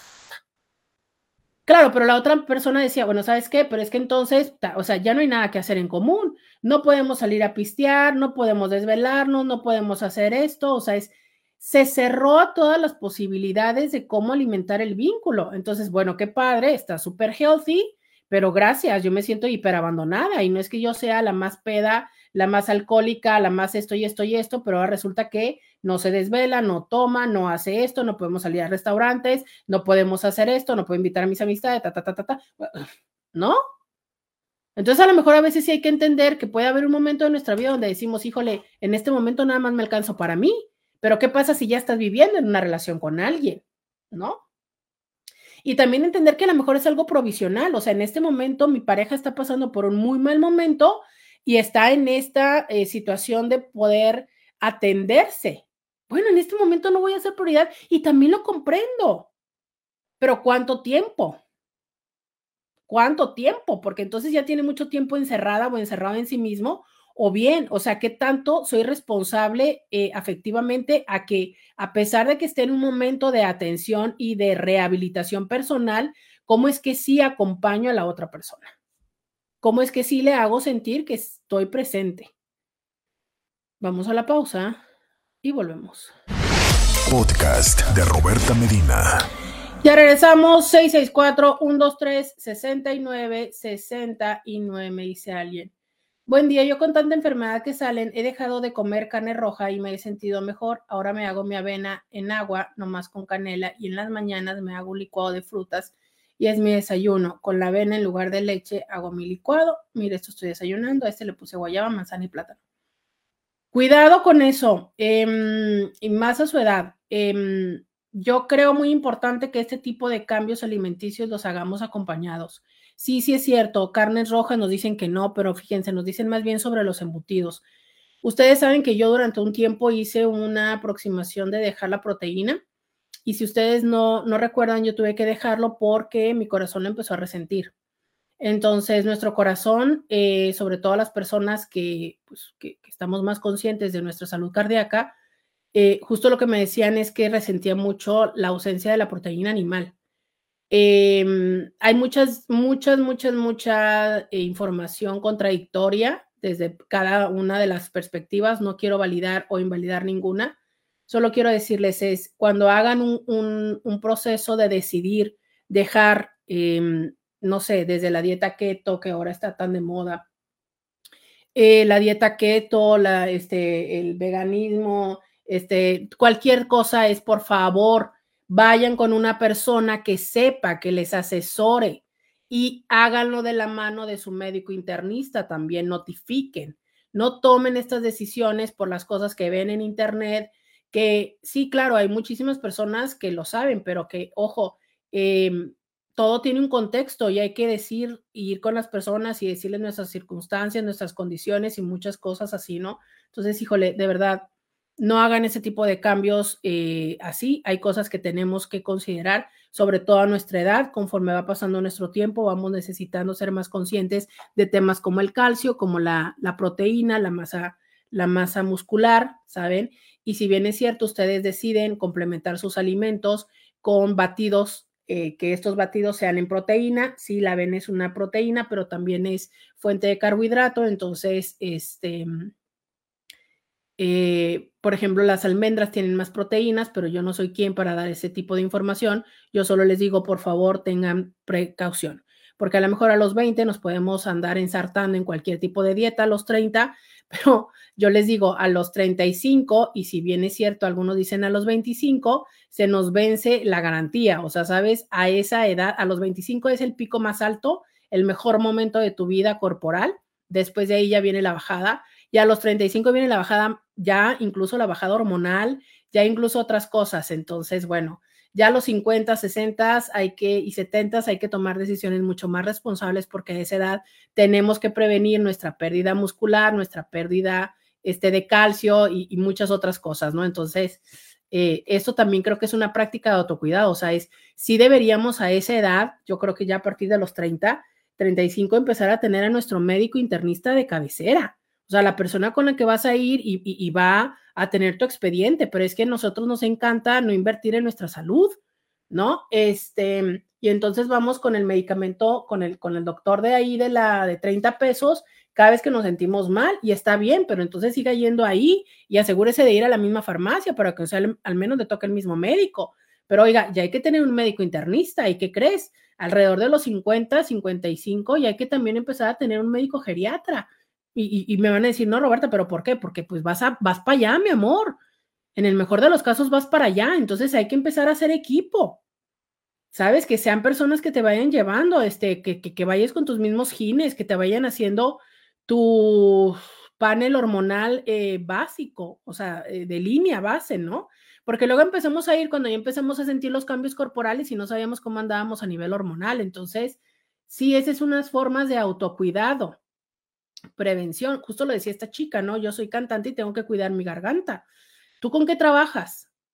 ¿Tú con qué trabajas? porque no somos conscientes de con lo que trabajamos, ¿no? Yo te digo, yo soy psicóloga y yo siempre he pensado que lo que tengo que cuidar es mi mente y mi memoria, siempre lo he pensado, pero ¿qué crees? Yo soy muy visual, entonces también tengo que cuidar mis ojos, porque aunque hay excelentes terapeutas invidentes, hay excelentes terapeutas invidentes, pero para mí la parte de la visión es uno de mis sentidos importantísimos. Entonces, ¿con qué trabajas? ¿No? No somos conscientes de cómo eh, necesitamos cuidar, ay Dios mío, necesitamos cuidar nuestros pies, ¿no?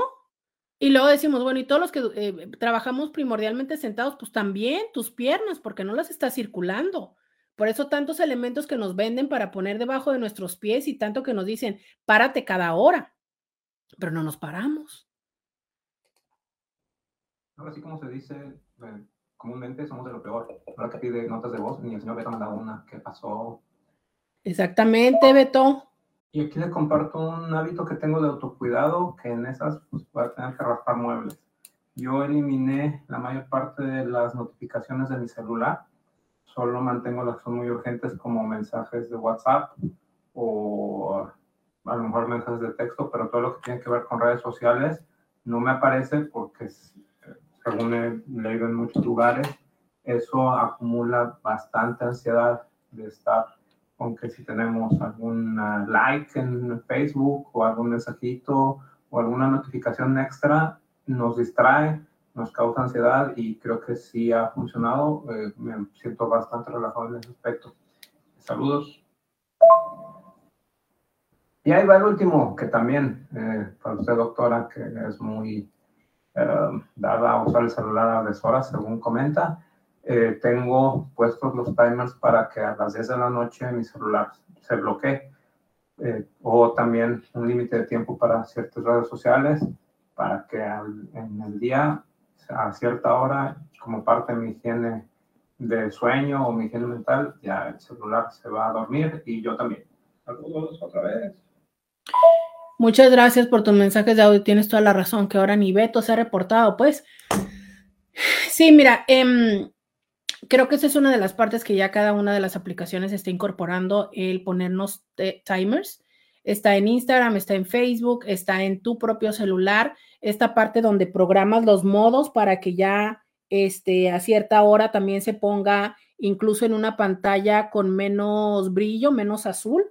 Esta parte donde también este, te niega el acceso a las aplicaciones, pero también una parte es responsable en ello, porque yo te lo voy a decir, yo los puse, primero las puse a las 12 y lo dije, no es cierto, no me duermo a las 12, entonces lo moví a las 2 de la mañana. Y a veces me puede encontrar, bueno, ya no creo que ya lo regresé, pero a veces le pones así como ignorar, ¿no? Bueno, pues como para qué lo pones.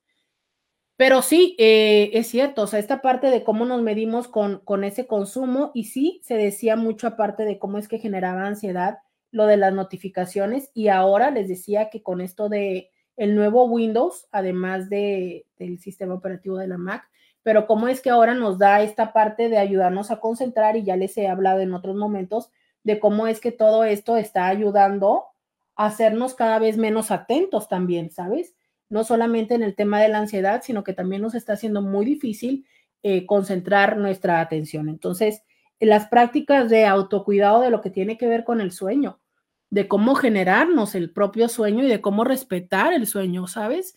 Necesitamos un sueño reparador, de descanso y muchas veces no somos conscientes de cómo generarlo, desde lo que vemos antes de dormir, desde los temas de la oscuridad, desde prepararnos, desde el contenido que vemos, la forma en la que nos despertamos, ¿no?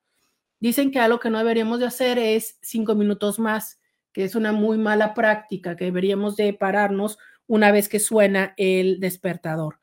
Ya vemos muchas personas que decimos, no es justo cuando duermo más rico. Incluso vemos personas que ponemos el despertador más temprano para podernos volver a dormir. Bueno, solamente asegúrate que si vuelves a dormir, tengas la oportunidad de tener el ciclo completo del sueño, porque si no, lejos de beneficiarte, te va a afectar. Este. Ah, mira.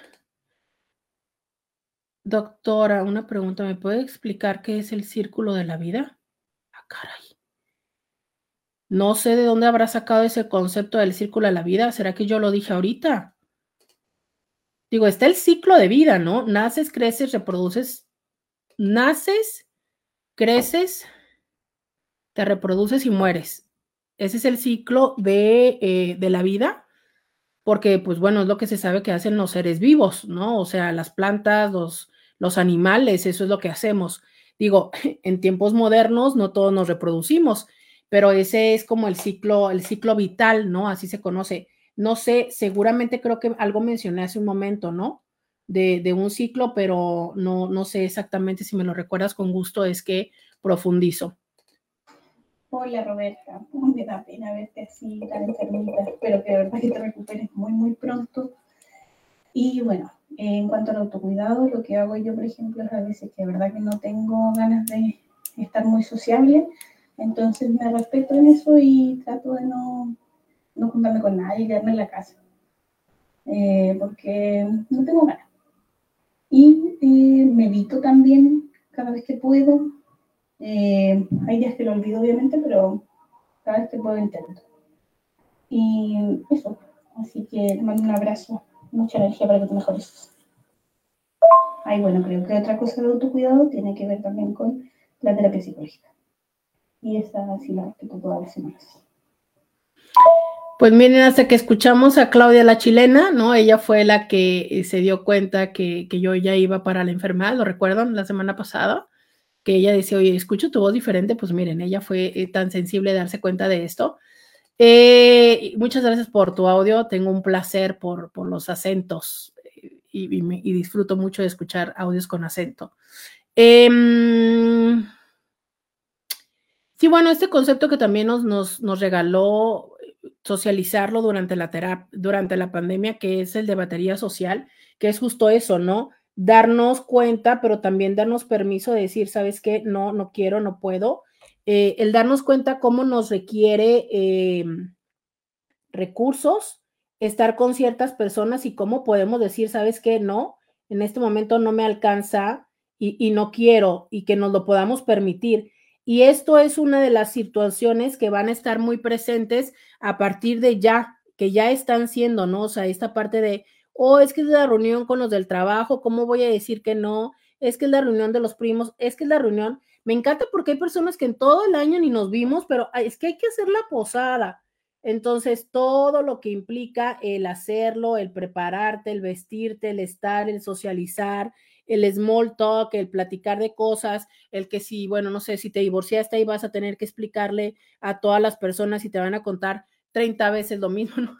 Hace poco alguien me decía, es que me estoy divorciando, ¿no? Y entonces estoy harta de que todo el mundo me pregunte las cosas y nadie me pregunte cómo estoy. O sea, bueno, pues claro, todo el mundo te va a preguntar, ¿y por qué? ¿Y cuánto tiempo? Y tal, ¿no? Sobre todo porque, oye, pues es que se casó de la nada y también se divorció de la nada, entonces pues claro que eso genera como más, más este, curiosidad y demás. Entonces, todo eso, ¿sabes? Es, es parte de lo que también hay que valorar, o sea, es de verdad, tengo los recursos para en este momento acercarme a esta persona, acercarme a este grupo social o no lo tengo. Y es parte de nuestro autocuidado emocional. Os hemos hablado acerca del autocuidado físico, pero también el autocuidado social, que consiste en la relación que tienes contigo mismo y con los demás. Cuando estás bien contigo, también lo estás con los otros a través de la empatía y la solidaridad, pero sabes, a veces también es como esta parte de decir, no, hoy no puedo.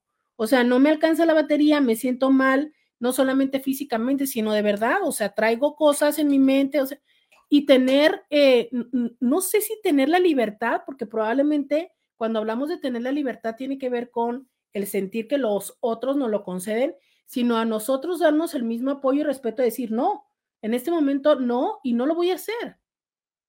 Pero, ay, no, porque es que mi tía, es que se va a enojar, es que tal. Y sabes, es que muchas de las veces somos más castrosos nosotros con nosotros mismos que lo que las personas son con nosotros.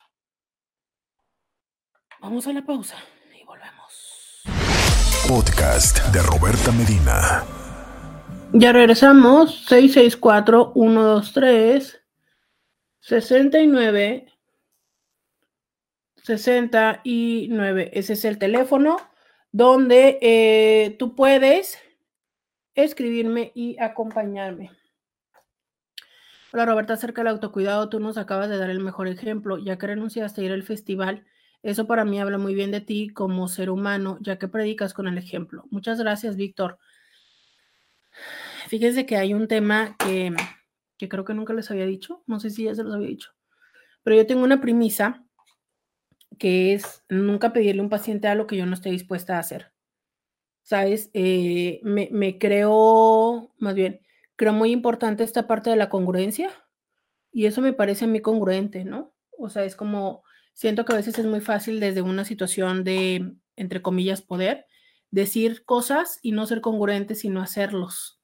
Entonces, eh, justo para mí, digo, dependiendo de la situación, pero siempre digo, a ver, si tú le estás diciendo no le vuelvas a, no le vuelvas a hablar, haz contacto cero, haz esto y tal, ¿qué tanto es que yo también lo hago? Y entonces eh, trato de ser, o eso es para mí la congruencia, el también actuar en función de eso. Entonces, pues yo no puedo andar diciéndole a la gente, no, ten prácticas de autocuidado, siendo eh, evidente y forzosamente irresponsable conmigo en, en formas que no soy consciente, porque bueno, claro que lo hago de manera en la que puedo ser inconsciente, porque eso es como muy humano, pero tan pronto como tomamos conciencia lo tenemos que hacer explico un poquito, mi hijo está tomando terapia psicológica y me comentó que su psicóloga le hizo un test que así se llama. Mm, tengo entendido que en unas prácticas de coaching eh, utilizan un círculo precisamente donde eh, pareciera que lo hay rebanadas y entonces como que tanto dedicas de tu tiempo y de tus recursos, no sé, para tu familia, para aquí, para acá, no sé si sea eso, ¿sabes? Pero yo te preguntaría, ¿qué tal que mejor buscas de eso la oportunidad de poder conversar con él? ¿no? O sea, es, em, si tienes curiosidad de esto, como siempre les digo, esta parte donde les digo, este, si ustedes me preguntan cómo hacer para que mi pareja sienta mejor, pues lo que hay que hablar es con él. Entonces, ¿qué tal si buscas y usas esto como un puente para decirle, a ver, ¿y qué onda? ¿Y cómo te fue con la técnica? ¿Y cómo es que te puedo ayudar? ¿No? Creo que eso eh, sería un poco chido. Eh, dice... El gorrito me protege la cabeza de la frialdad del clima, más si solo con el cabello húmedo tomo gotas de esencias naturales que me preparan un... que me prepara un doctor de medicina alternativa, tomo vitaminas para mujer y regularmente como caldos de pollo, de res, de pescado y tlalpeño. Hago ejercicio muy poco, pero tengo que ir haciéndome una rutina empezando por media hora. También evito las gaseosas, pero sí las consumo. Fíjate, esta parte de los multivitamínicos, ¿no? Que también em, hace poco me decía una muy buena amiga. Me dice, ¿sabes qué? Voy ahorita con la, con la gine porque me duelen mucho los pezones. Y yo creo que estoy en la perimenopausia y tal. Pues resulta que lo que sucedió es que esta morra le dio por entrarle a todo tipo de cosas que se está tomando, que si el colágeno, que el multivitamínico, que todo, todo aquello que nos venden para no envejecer. Y claro que lo que le dijo la doctora es que estás como loca, ¿no? Este, te estás alterando muchas cosas, deja de tomar tantas cosas que nadie te recetó.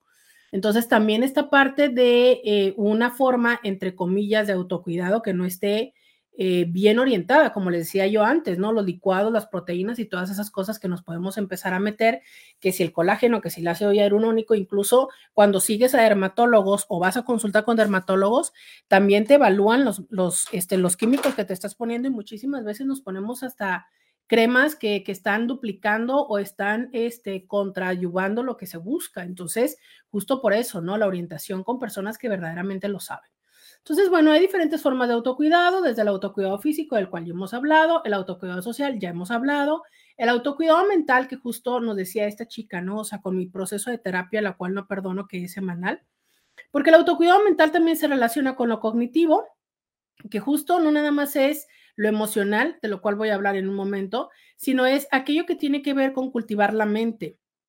Es importante eh, leer, aprender algo nuevo y el cuidado de los pensamientos, ¿sabes? O sea, es qué tanto somos conscientes de lo que de a lo que le ponemos atención. Se los he dicho muchísimo, por favor, sean conscientes de qué personas son las que siguen ustedes, qué contenido consumen. O sea, es em, si bien es cierto, hay momentos de relajación y de, como les decía antes, ¿no? De, ay, voy a ver un episodio de comedia para relajarme y reír. Oigan, pero también hay que cultivar el pensamiento, ¿no? O sea, si también yo me la paso consumiendo solamente material divertido y haciendo solamente lo que me genera placer, eh, ¿cuándo fue la última vez que te pusiste a estudiar algo, que te pusiste a aprender algo, ¿no? Y no te estoy diciendo métete una maestría o métete un posgrado, te estoy diciendo es, hay muchísimos cursos, muchísimos, este, mm, habilidades, eh, hobbies que puedes tener, ¿sabes? Y que justo tienen con el hecho, tiene que ver con el hecho de alimentar y de crecer este pensamiento, estas eh, redes neuronales cognitivas. Hay muchas cosas que puedes aprender, muchos hobbies, muchas otras herramientas y muchas otras habilidades mentales que puedes poner. Em, y el autocuidado emocional, que se basa en cuidar las emociones, reconocerlas y no evadirlas justo esta parte de la evasión, ¿sabes? Creo que la evasión es el mecanismo favorito de todos los seres humanos, que todo lo practicamos y a ver, también quisiera decir que tiene una utilidad, ¿no? O sea, es que no siempre se puede estar en conciencia, actuando, siendo responsable, este, presente y todo aquello lo que nos dicen que sería lo ideal, pues sí, sería, a veces te podría decir que sería padrísimo, pero créeme lo que también eh, puede ser muy cansado y también nos podría llevar a salirnos de la, del común social, ¿eh? O sea, cuando tanto las personas que están muy en el en cero contacto con la realidad y que viven en su propio mundo, que puede ser desde un mundo muy deteriorado, pero también un mundo muy muy construido, ¿no? Pero es cierto que también cuando ya vas en un camino de conciencia, pues muchas veces también toca, híjole, revalorar ciertos vínculos. Y eso es cierto, ¿sabes? A veces toca darnos cuenta que empezamos a vibrar diferente y que empezamos a tener que buscar personas que estén de otra forma y eh, muchas veces ahí es donde nos toca tener conciencia y tomar decisiones respecto a los vínculos que seguimos sosteniendo, pero también darnos cuenta, en una de esas estás en lo hiper, ¿no? O sea, por ejemplo, esta parte de tener contacto, de tener conciencia de lo que comes, que también te puede llevar a este, la ortorexia, ¿no? Creo que la ortorexia es el, exagerado cuidado en la manera en la que te alimentas. Entonces, como siempre, ni tanto que queme al santo, ni tampoco que no lo alumbre. Eh, sí, evidentemente hay cosas que sabemos que nos ayudan a mantener en nuestro, nuestro cuerpo, nuestra mente, nuestras emociones en, en un equilibrio, como ejercicios de meditación, ejercicios de relajación, ejercicios de respiración, ¿no? Hacer un esfuerzo por revisar cuáles son nuestros pensamientos y tratar de verlos como de una forma positiva sin que sea evasivo, porque luego hay personas que les encanta decir todo está bien, todo está bien y nada resuelven pero este, también el, el, cómo es que te relacionas, ¿no? O sea, si tú tiendes a ser muy preocupón, una persona con mucha ansiedad, ¿qué tanto es que estar en esta ansiedad te lleva a resolver o solamente te lleva a estarte distrayendo más y no resolver? Establecer rutinas y horarios físicos que pueden ser para dormir, para despertar, para alimentarte. Yo sé que las personas dicen, ay, no, odio la rutina. A ver, sí, pero también te voy a decir que solamente son las rutinas las que nos permiten llegar a ciertos espacios de logro. Entonces, hay que entender que hay momentos y temas en la vida que necesitan rutina y hay otros momentos donde podemos permitirnos la espontaneidad, pero que sí, la tener estructura en la vida, al menos de lunes a viernes o de los días que son laborales, sí es mucho, mucho más benéfico. Y mantener nuestros círculos sociales, ¿sabes? Sé que hay veces en que puede ser muy difícil estarnos relacionando con ciertas personas. Sé que hay momentos en que los recursos no nos alcanzan, pero lo cierto es que eh, abstraernos del mundo social tampoco es algo positivo.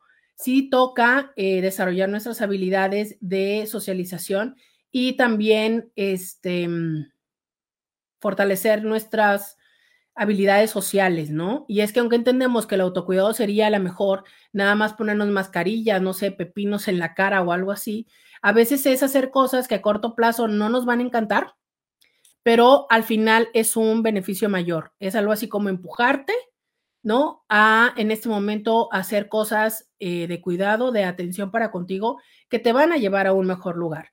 Y también entender que no para todas las personas es lo mismo. Habrá personas que necesiten dormir más, ya vemos personas que justo una práctica de autocuidado es empezar a dormir menos. Y así, ¿no? Tenemos que ser conscientes de en qué momento de vida estamos física, social, emocional, mentalmente y entender qué es lo que necesitamos hacer para llevarnos a un mejor lugar. Agradezco muchísimo a las personas que me han acompañado el día de hoy, a las que me mandaron mensajes, sobre todo a quienes me ayudaron mandándome un mensaje de audio que siempre es padre recibir muestras de solidaridad. Muchísimas gracias al señor Scooby, que está en los controles en Uniradio.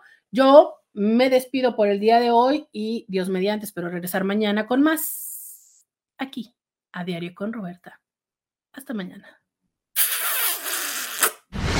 Roberta Medina. Escúchala en vivo de lunes a viernes a las 11 de la mañana por RCN 1470 AM.